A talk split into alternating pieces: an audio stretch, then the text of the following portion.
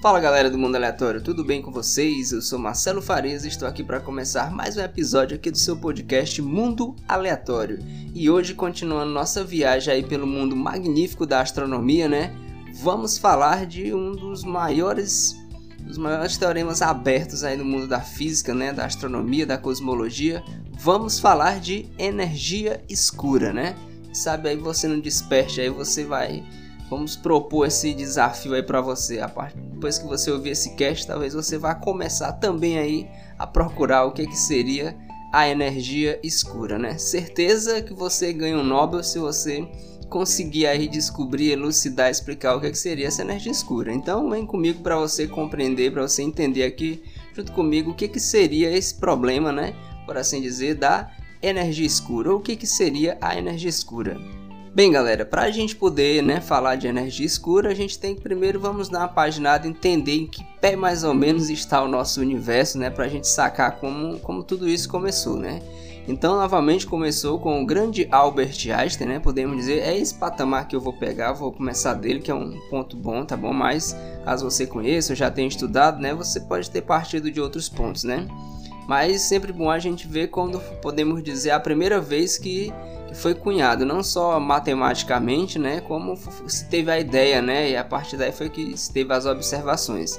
Então, quando Einstein propôs a sua teoria da relatividade geral, né, com as suas equações da relatividade, ou seja, que se na verdade lembre que a relatividade geral é uma teoria para explicar a gravitação, né?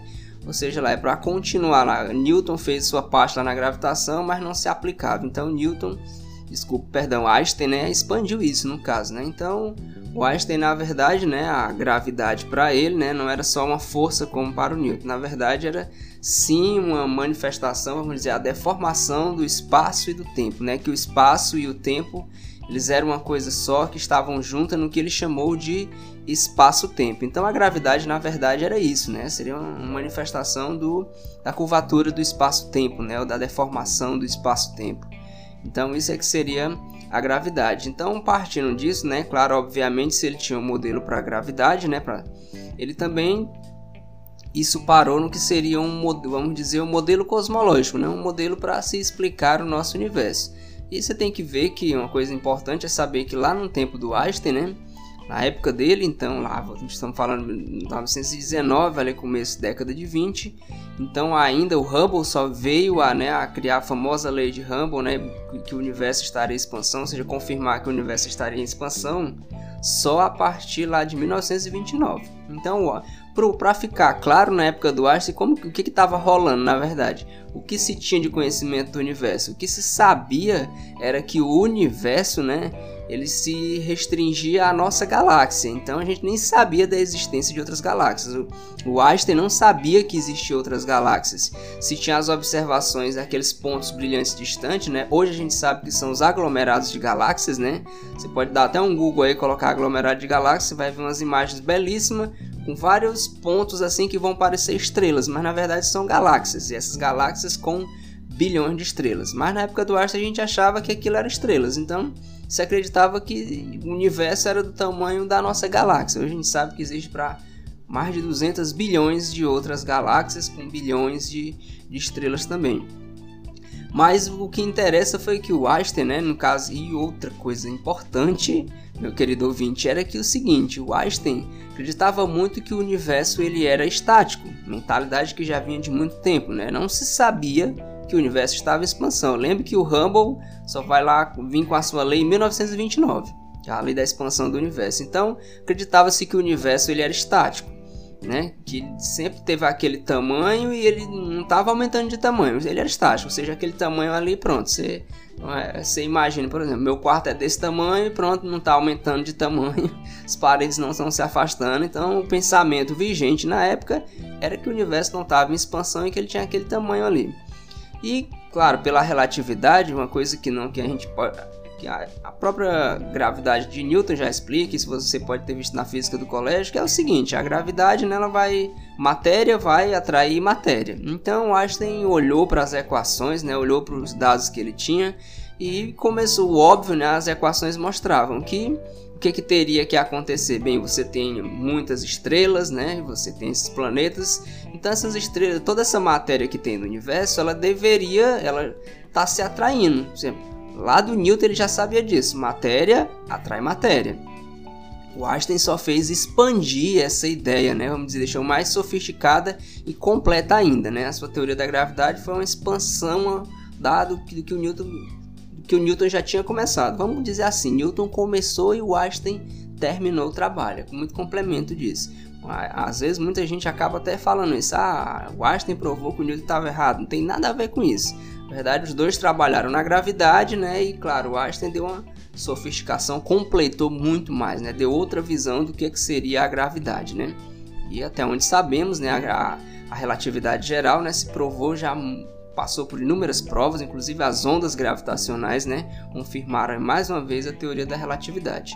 Então, de acordo com a teoria da relatividade, né, o Einstein olhou e disse: essa matéria teria que estar tá colapsando, ou seja, tudo teria que estar tá se atraindo de volta para um único ponto e isso aqui entraria em colapso, né, viraria uma singularidade de novo.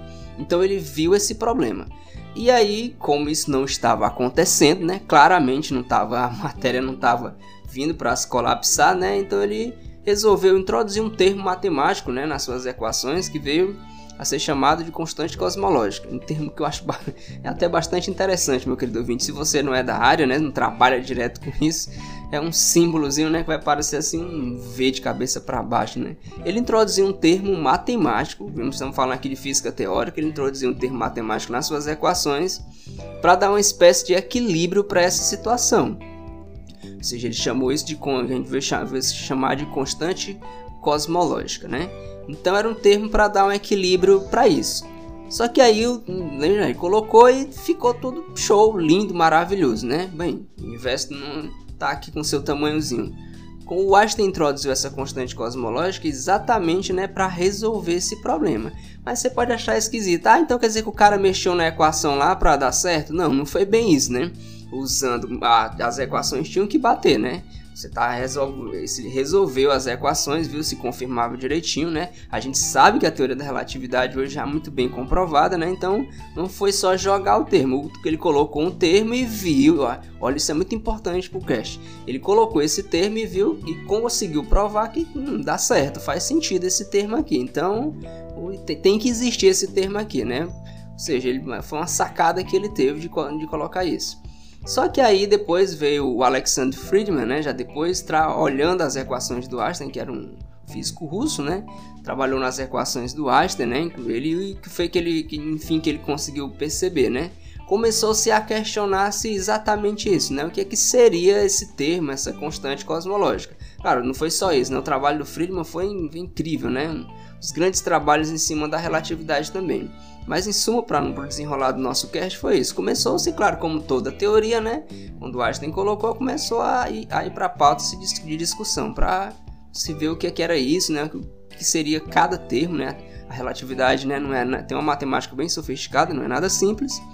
E aí também entrando na década de 20, né? E aí começou lá com o Slipher, né? Que foi o primeiro cara a observar que as estrelas tinha o famoso redshift, ou seja, as que estavam se afastando da gente tinham desvio para a cor avermelhada, se estavam se aproximando tinham desvio para o azul, que é o famoso efeito Doppler, né, aplicado só que a luz, né, ele se aplica desse jeito, quando é o som, o som fica mais grave ou mais agudo, né, tem um clássico exemplo lá da ambulância, do carro de polícia que vai se aproximando, se afastando de você, você vai ver o som mais grave ou mais agudo. Isso acontece com as estrelas, né? Só que ela, quando ela se afasta, vai para o vermelho, quando ela se aproxima, ela vem para o azul, fica mais azulada ou mais avermelhada. Então, Slive foi o primeiro a fazer essas observações, né? Aí veio o Hubble, né? O astrônomo que aí foi com, vamos já em 1929, ele podemos dizer consolidou a lei de Hubble, né? Que o que ele observou finalmente foi que o universo não era estático e que o universo ele estava sim em expansão. E aí foi que nesse período, né, que o Einstein soltou a sua célebre frase, porque agora olha as implicações, quais as implicações do universo estar em expansão. É que na verdade, podemos dizer assim, o Einstein nem sequer necessitaria de ter colocado aquela constante cosmológica, Porque lembra, ele só colocou. A ideia dele colocar aquela constante cosmológica foi exatamente porque ele observou que o universo ele não, não poderia estar. Tá, foi para dar um, uma espécie de organização no universo. Ele não poderia estar tá daquele jeito. A matéria teria que colapsar num ponto. Então teria alguma coisa que estava mantendo a coesão, estava mantendo as estrelas afastadas. Só que ele achou que o universo era estático. Então, na verdade, se o Einstein tivesse ido mais além disso, provavelmente ele teria até percebido já, né, pelas equações, que o universo não estava só parado, ele estava em expansão. O Einstein já começou a ver esse a ver essa questão, a ver, podemos dizer que o Einstein já foi a primeira pessoa, hum, o universo não é estático não, esse universo pode estar expandindo, através da sua constante cosmológica. Só que aí, inclusive, ele soltou a célebre frase, né, que ele veio a dizer que a constante cosmológica, na verdade, teria sido o maior erro de sua vida, né? Porque realmente ele não, não, não chegou a perceber isso. Ele introduziu a constante cosmológica simplesmente na, na para que né, a matéria ficasse coesa. E aí a gente vai ver que tem tudo a ver com o que seria a energia escura e o universo em expansão. Então, vamos lá, meu querido ouvinte. Então, a constante cosmológica, o Einstein colocou ela porque quando ele viu quando ele fez as equações da relatividade, ele viu matéria atrai matéria, então a matéria que tem no universo teria que estar tá atraída, ia se atrair até ficar todo mundo junto num ponto. Como se de repente tudo começasse a ser, tá, tudo viesse para cima de você, você começasse a atrair as coisas, e aí vocês iam formar um único corpo, né? Seria uma singularidade, toda a matéria no único ponto e entrar em colapso. Então, para resolver isso, ele observou isso não está acontecendo, então tem alguma coisa que mantém essa coesão. Essas alturas aqui do campeonato, né, também, ó, 1929, vem chegando 1930, foi quando se começou a ter evidências, né, observações da matéria escura, que é uma coisa que a gente vai discutir num outro cast. Mas para a gente, efeitos da gente compreender aqui, a matéria escura, na verdade, não confundir, tem energia escura e tem a matéria escura, né? A matéria escura, na verdade, ela está associada com as galáxias, né? Basicamente a matéria escura, né? Como eu disse, vai ter um cast próprio, mas para você sacar aqui, para que vai precisar você ter essa noção, a matéria escura ela foi percebida quando se olhou para aglomerados de galáxias, viu? Aqueles grupos, regiões do espaço com várias galáxias se cálculo para você entender, se calculou a massa dessas galáxias, é como se você pegasse as galáxias, colocasse numa balança e você esperava que dava, por exemplo, 10 quilos e você olhou que não estava dando 10 quilos, estava dando 25 quilos, 30 quilos. Tinha muito mais massa do que a gente estava conseguindo ver. Então deveria ter matéria lá, mas a gente não estava vendo. Como assim não estava vendo? Exatamente, a luz passava e aparentemente não tinha nada. Ou seja, a luz não interagia com aquela matéria. Como é que a gente sabe que tinha então? Através da força da gravidade, ou seja, a força gravitacional interagia lá. Então, tem força gravitacional, então tem matéria. Então é por isso que a gente sabe que a matéria escura é matéria tem com certeza uma partícula associada, só que até hoje a gente também não sabe o que é. Outro dos, dos grandes, das grandes, dos grandes teoremas abertos aí dentro da física, né? Então, é, deveria existir muita mais, existe na verdade muito mais matéria entre as galáxias do que a gente consegue detectar, a gente consegue observar. Então, a matéria escura é uma matéria que não interage com a luz, por isso que a gente não faz ideia, né, da, do que, do que, que realmente é a matéria escura, do que, que ela é formada. Como é que a gente sabe que ela existe? Porque ela interage gravitacionalmente, ou seja, ela também exerce força gravitacional. Então esta é a matéria escura, né? Foi começado a sacar nesse tempo também. Aí vamos voltar, né? Se passou lá, né? vamos voltar para a energia escura. Passou-se muito tempo né, se postulando, década de 60 teve uma ideia do que seria esse candidato à energia escura, né?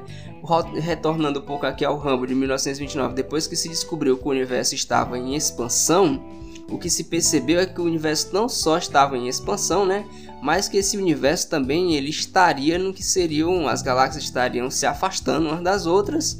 E como é que se lembra da ideia lá da observação? As galáxias que as estrelas né que estão mais distantes elas vão ficando cada vez mais avermelhadas né que é o famoso redshift. Então esse foi o parâmetro para se descobrir isso. O universo estava em expansão a gente passa né, lá para 1998. Então vamos dar um salto no tempo que é para a gente pegar logo o cerne da coisa. Né? Em 1998, dois grupos de pesquisadores independentes, um americano e um australiano, os dois grupos que podemos dizer que até por um acaso, né, estudo, observando novamente, parecido com o trabalho que Hubble vinha fazendo, observando galáxias, trabalhando exatamente a partir da, da, da, constante de Hubble, né? Que Hubble estabeleceu a constante, que na verdade a constante de Hubble ela mede a taxa de expansão do universo, ou seja, quanto esse universo está se expandindo. Vale, você deve estar pensando, no meio disso tudo também teve um cara chamado George Lemaitre, né, que a gente comenta inclusive lá no cast do Big Bang, que foi o cara que postulou a teoria do Big Bang, né, exatamente partindo dessa, dessa ideia, né, de que o universo estava em expansão, trabalhando com as equações do Einstein, né? ele era matemático né? e conhecia muito bem de matemática, trabalhando com as equações da relatividade. Ele teve uma sacada parecida com aquele problema que o Einstein teve, que a matéria devia estar num único ponto, lembra?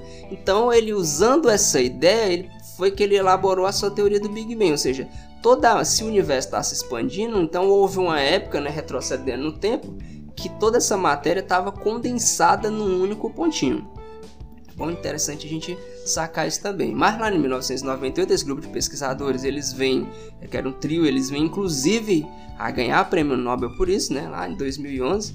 Então, foi que eles perceberam lá em 1998, né? Que a sacada deles foi o seguinte: eles usaram o que a gente chama de supernovas, né? O cast passado foi sobre supernovas usando as supernovas do tipo 1A, que é um tipo de supernova bem especial. As supernovas a gente divide em dois grupos, né? As supernovas do tipo 2 e do tipo 1. As do tipo 1 ainda se subdividem. As importantes para a gente entender são as supernovas do tipo 1A. Foram através das supernovas do tipo 1A que a gente descobriu, né? Realmente teve evidência assim concreta da energia escura, né? Então o que foi que a gente comece, que eles começaram qual foi o cerne do trabalho deles? Ele, as supernovas do tipo 1A, só para a gente dar uma relembrada, são aquelas supernovas que na verdade são estrelas. Você tem duas estrelas que são as estrelas binárias, são estrelas, são uma duplazinha de estrelas. Uma estrela, né, no processo de ela acaba morrendo, ou seja, ela lá explode, né, ela tem a sua explosão e o que resta dessa explosão, é uma ana branca, que são das categorias de estrela. A gente já tem vários casts aqui, meu querido ouvinte, explicando melhor todo esse processo aqui, eu só estou resumindo. Então, a estrela binária, uma dessas estrelas morre, o que sobra dessa estrela é o que a gente chama de ana branca, é o caroço, o resto de quando a estrela morre. E esse caroço que sobra, essencialmente, ele é formado de elementos bem conhecidos, né? A anã branca ela só consegue fazer, fabricar até ali perto até o silício. Então a anã branca, na verdade, o núcleo dela que sobra, que é escurecido porque a estrela já explodiu, é carbono e oxigênio em uma curvazinha de silício, ou seja, não tem mais hidrogênio, não tem mais nada de hidrogênio. O que essa estrela começa a fazer é roubar hidrogênio, ou seja, combustível da estrela companheira dela. E aí, nesse processo de sugar o gás da sua estrela companheira, já que elas eram par binário, né? Claro, ela vai sugando esse hidrogênio e vai se formando um disco. E vai fazer com que a estrela novamente exploda. Essa explosão a gente vai chamar de supernova e a gente chama de supernova do tipo 1A porque é uma coisa bem específica, só acontece com esse tipo de estrela.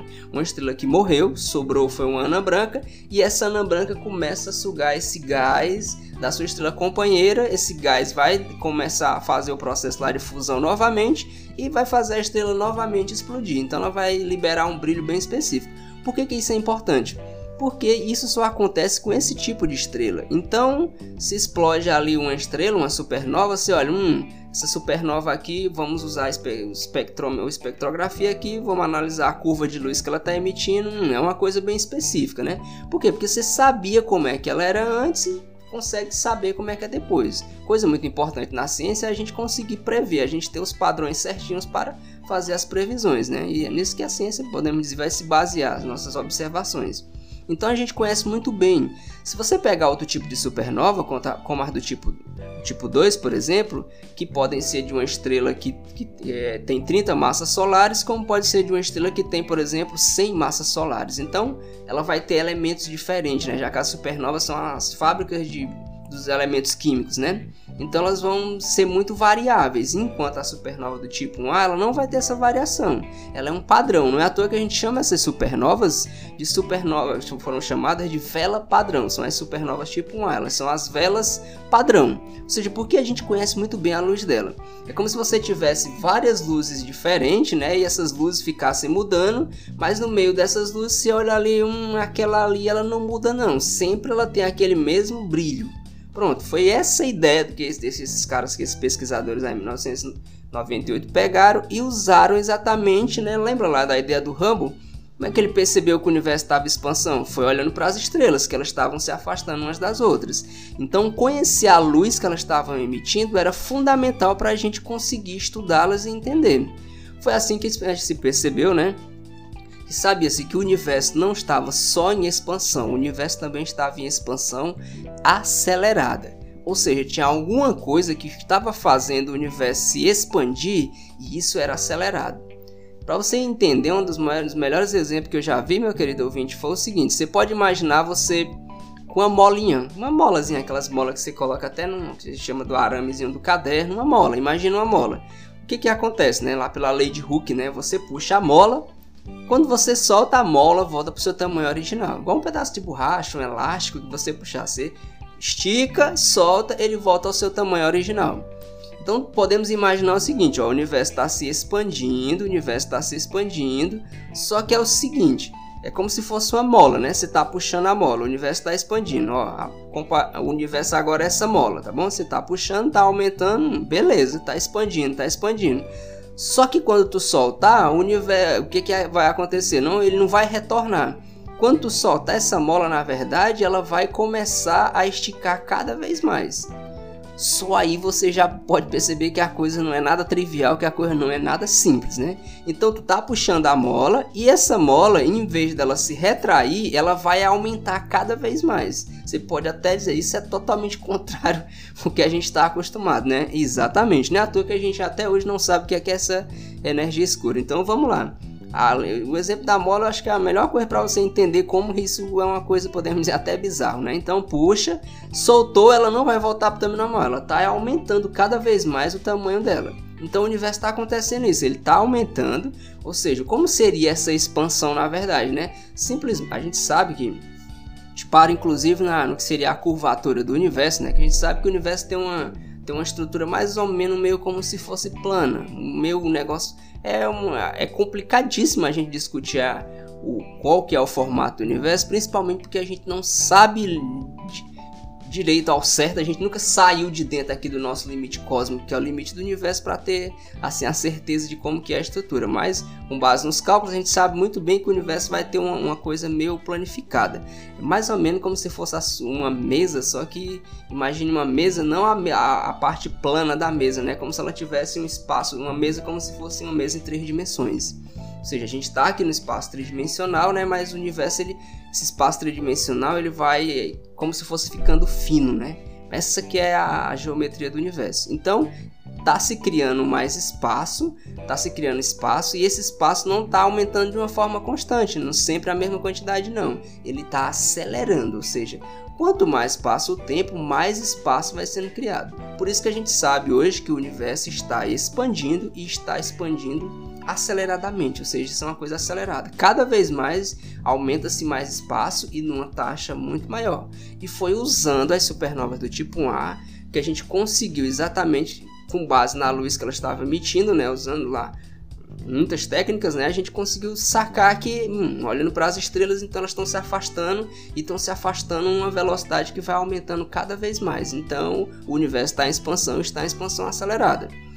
E aí que a gente retorna para a grande questão. Sim, afinal, você pode estar se perguntando, né, meu querido ouvinte, o que é que faz o universo se expandir?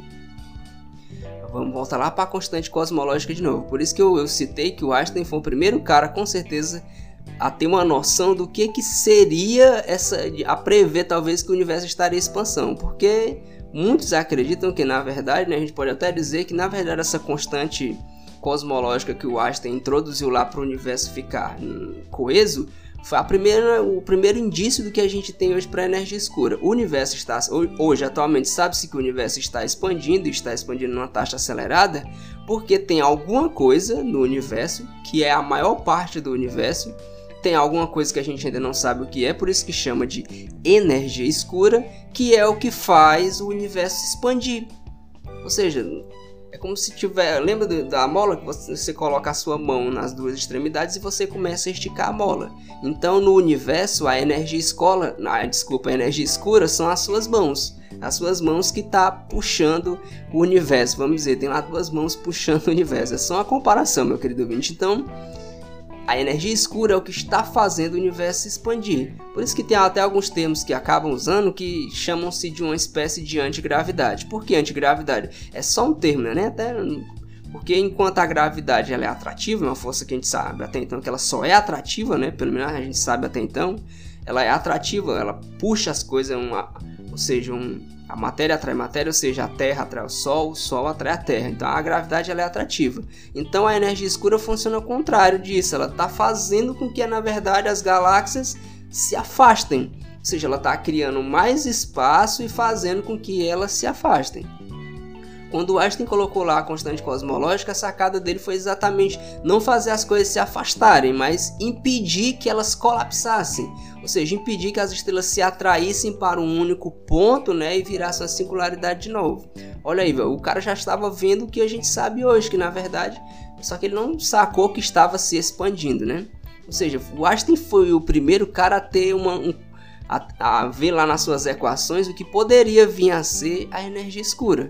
Por isso que a gente, muitos falam né, que na verdade né, pode-se dizer que a constante cosmológica na verdade seria o que? Seria a energia escura. Mas a gente não sabe, a única coisa que a gente sabe é isso, que é o que está fazendo se expandir, é o que está fazendo o universo se expandir e se expandir de uma forma acelerada. Para a gente não ficar mais ciente disso, né? Se a gente der uma paginada na estrutura atual do universo, claro que vai variar muito, tá bom? Lembre que o universo está em expansão, está em expansão acelerada. O que se sabe é que a energia escura, lá pelos os primeiros 5 bilhões, 6 bilhões de anos do nosso universo, ela tinha uma, ela tinha uma quantidade ali meio que estável. Só que o que se percebeu foi que, à medida o universo tem pouco mais de 13,8 bilhões de anos, que depois que passou desses 6 bilhões de anos, que o universo está em expansão e a gente sabe que está em expansão acelerada, então quanto mais aumenta o universo, mais energia escura está sendo criada. Ou seja, à medida que o universo está ficando maior, está se expandindo, tem mais energia escura sendo criada também, então tem uma taxa maior. Por isso que a gente para em alguns números atualmente, para você ter uma noção, se a gente pegar o universo, 68% do universo vai ser energia escura, mas trazendo para as taxas atuais, que é o modelo que eu vou colocar aqui mais atual, a gente tem de energia escura já 73%. Quanto mais tem espaço, mais energia escura vai ter. Ou seja, o universo está se expandindo e a energia escura também está aumentando. Então, 73% que a gente tem do universo atual, 73% é de energia escura. Então, mais da metade, muito mais da metade do universo ele é energia escura. Você pode ver uns números em 68%, né? Que aí é de acordo com o modelo que você está trabalhando. Quando a gente, eu estou pegando o atual, que é para a gente poder ter essa compreensão, né? Bem de que ele está se expandindo e que à medida que ele se expande tem mais energia escura sendo formada. Então 73% é energia escura. Os outros 23% 23% vai ser matéria escura, que a gente também não sabe. Então, 96% do universo é o, são formados por coisas que a gente não sabe.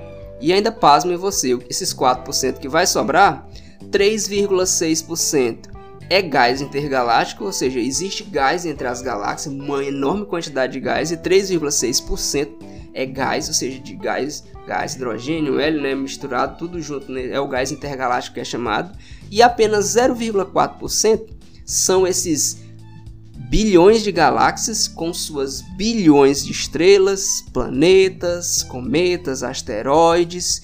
Tudo isso, todas as estrelas, planetas, cometas e asteroides, é 0,4% do universo. 0,4% do universo. Eu sei que nesse, nesse momento, meu querido ouvinte, se dá lá aquela, aquela crise existencial. Se isso é 0,4% do universo, essas bilhões e bilhões, 200 bilhões de galáxias com seus planetas e estrelas são 0,4%, o que é que é o nosso planeta Terra?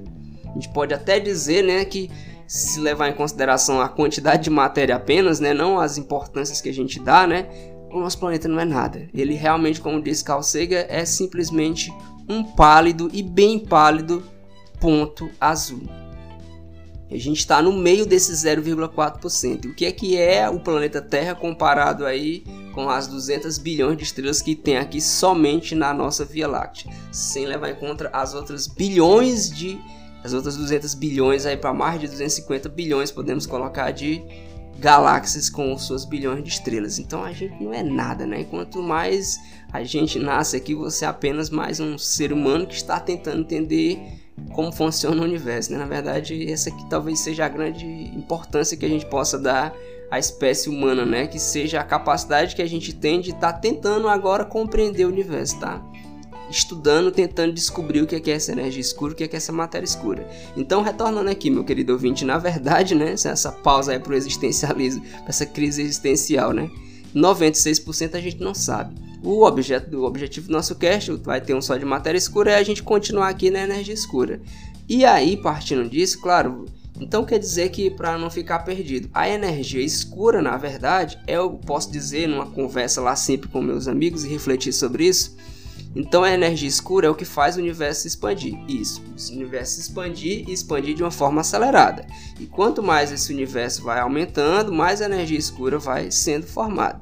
Então é ele que funciona como se fosse uma, ele, essa energia escura, né? Como é de se espera, ela permeia o nosso universo inteiro, né? Ela permeia o universo inteiro fazendo isso, fazendo com que seja criado mais espaço.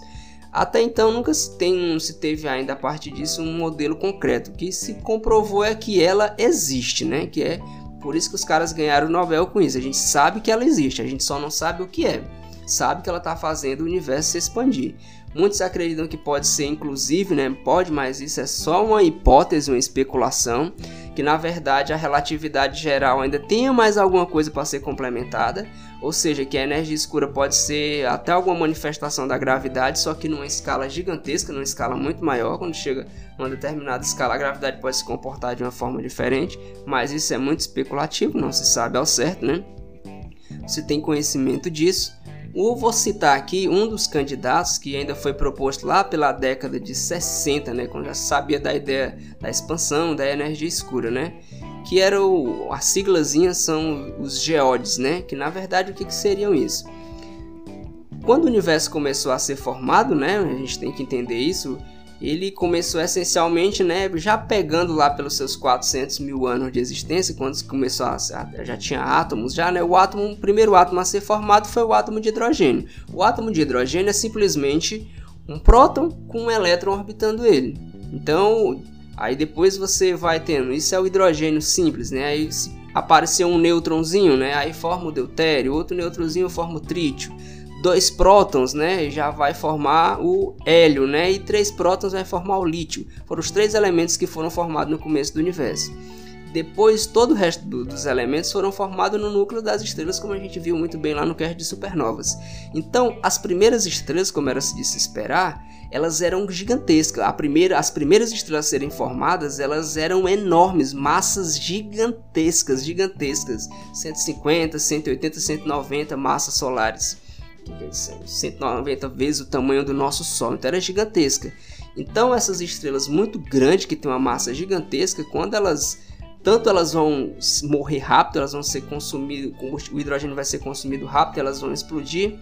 E muitas dessas estrelas, quando, quando elas explodem, elas vão dar origem, o que a gente sabe, aos buracos negros, que vai sobrar lá, né, vai formar um buraco negro e ela vai espalhar o resto do gás pelo universo. O que essa galera propôs é só né, uma, uma hipótese, novamente, uma teoria, né? É que no começo do universo poderiam ter muitas dessas estrelas gigantescas, muitas dessas estrelas grandes, quando elas colapsaram, que elas acabaram lá, elas morreram, elas não viraram buracos negros, elas viraram é uma coisa bem com, muito complexa que eu vou deixar simples aqui para a gente entender e discutir, que é o que é importante. Essas estrelas que eram gigantescas, que não viraram buraco negro, elas viraram o que eu vou chamar aqui uma espécie de partículas exóticas. Bom, que são que é que na sigla que são uma essência como se fossem umas partículas de energia que vai ser que pela sigla se chama geodes, né? Então formam essas partículas, nem vamos focar no nome. Formam essas partículas que teriam um comportamento, claro, diferente. Não são buracos negros, tá? elas formaram essas partículas, ou seja, essas estrelas formaram essas partículas, esses objetos exóticos, e são as primeiras estrelas, né? São as primeiras estrelas a ser formadas. E na verdade, essas partículas que não foram detectadas, né? Como é só essa teoria que prevê isso, elas acabaram, é, elas tinham lá uma espécie elas estavam concentradas e tinham uma espécie de rotação e elas tinham uma espécie de repulsão entre elas.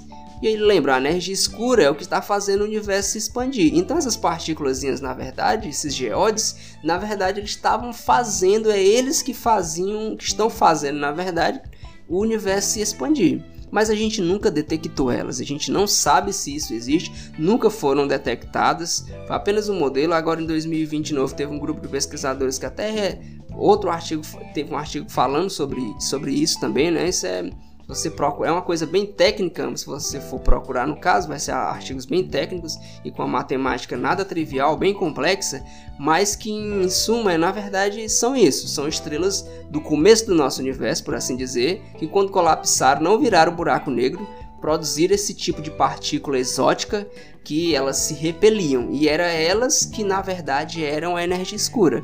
Ou seja, esse, esse é um dos candidatos né, da energia escura. Eu escolhi falar apenas desse porque quando você prevê uma partícula dessa, ela não pode violar outras coisas, como por exemplo a radiação cósmica de fundo. Ela não iria interferir na radiação cósmica de fundo, porque são as primeiras estrelas. Então a radiação cósmica de fundo, já, que foi aquela que foi emitida lá no começo do nosso universo, ela já teria sido emitida e ela não ia intervir nesse processo. Então esses geodes, eles são muito, podemos dizer, um bom candidato, porque eles não vão atrapalhar as as coisas que a gente já conhece muito bem. A grande questão mesmo é só a gente achar eles, é detectar eles. Claro, primeiro passo é detectar. Se detectasse, né, que já seria uma descoberta gigantesca para a física, se a gente detectar, não garante que eles são realmente energia escura, mas, como eu disse, seria uma grande descoberta para a física e a gente com certeza estaria mais perto de desvendar, né? E o que se acredita que é uma possibilidade deles serem essa energia escura. Mas, meu querido ouvinte, a verdade é que a energia escura está em aberto. A gente não sabe o que é na verdade.